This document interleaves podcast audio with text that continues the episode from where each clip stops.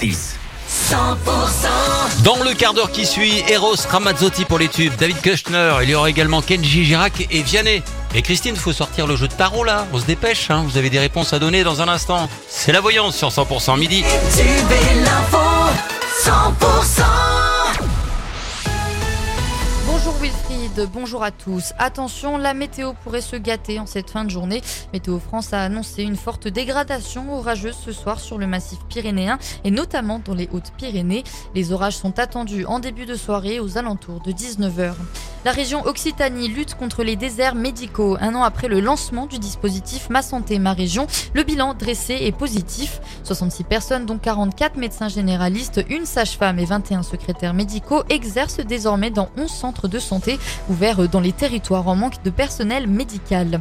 Direction le tribunal dans le Tarn-et-Garonne. Un sans-abri de 21 ans était jugé en comparution immédiate hier devant le tribunal judiciaire de Montauban pour une tentative de vol et dégradation d'une vitre au commissariat Montabalnais.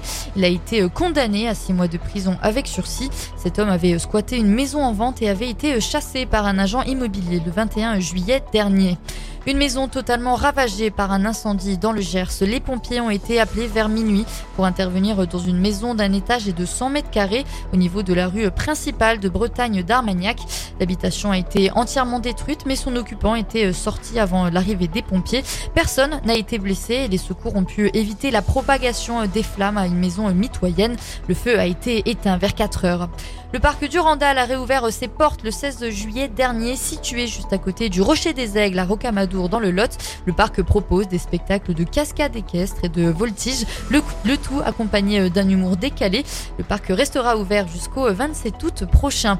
Et les festivités continuent dans le Gers avec le festival Jazz in Marciac. Ce soir, le pianiste Brad Meldo se produit à 21h, suivi de la chanteuse Samara Joy, la nouvelle étoile montante du jazz vocal.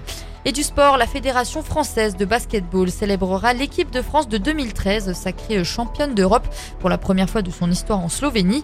Une cérémonie prévue au Palais des Sports de Pau lundi prochain, où les Bleus de Vincent Collet affronteront la Tunisie en match amical. Et dans le reste de l'actualité, le prix du timbre vert va augmenter de 11,20% au 1er janvier 2024, passant de 1,16€ à 1,29€.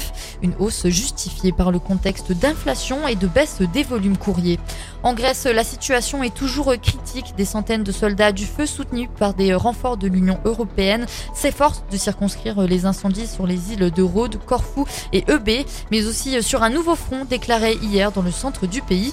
Les températures devraient baisser aujourd'hui après une vague de chaleur très forte, mais les coups de vent qui attisent les flammes pourraient compliquer les efforts de lutte contre le feu.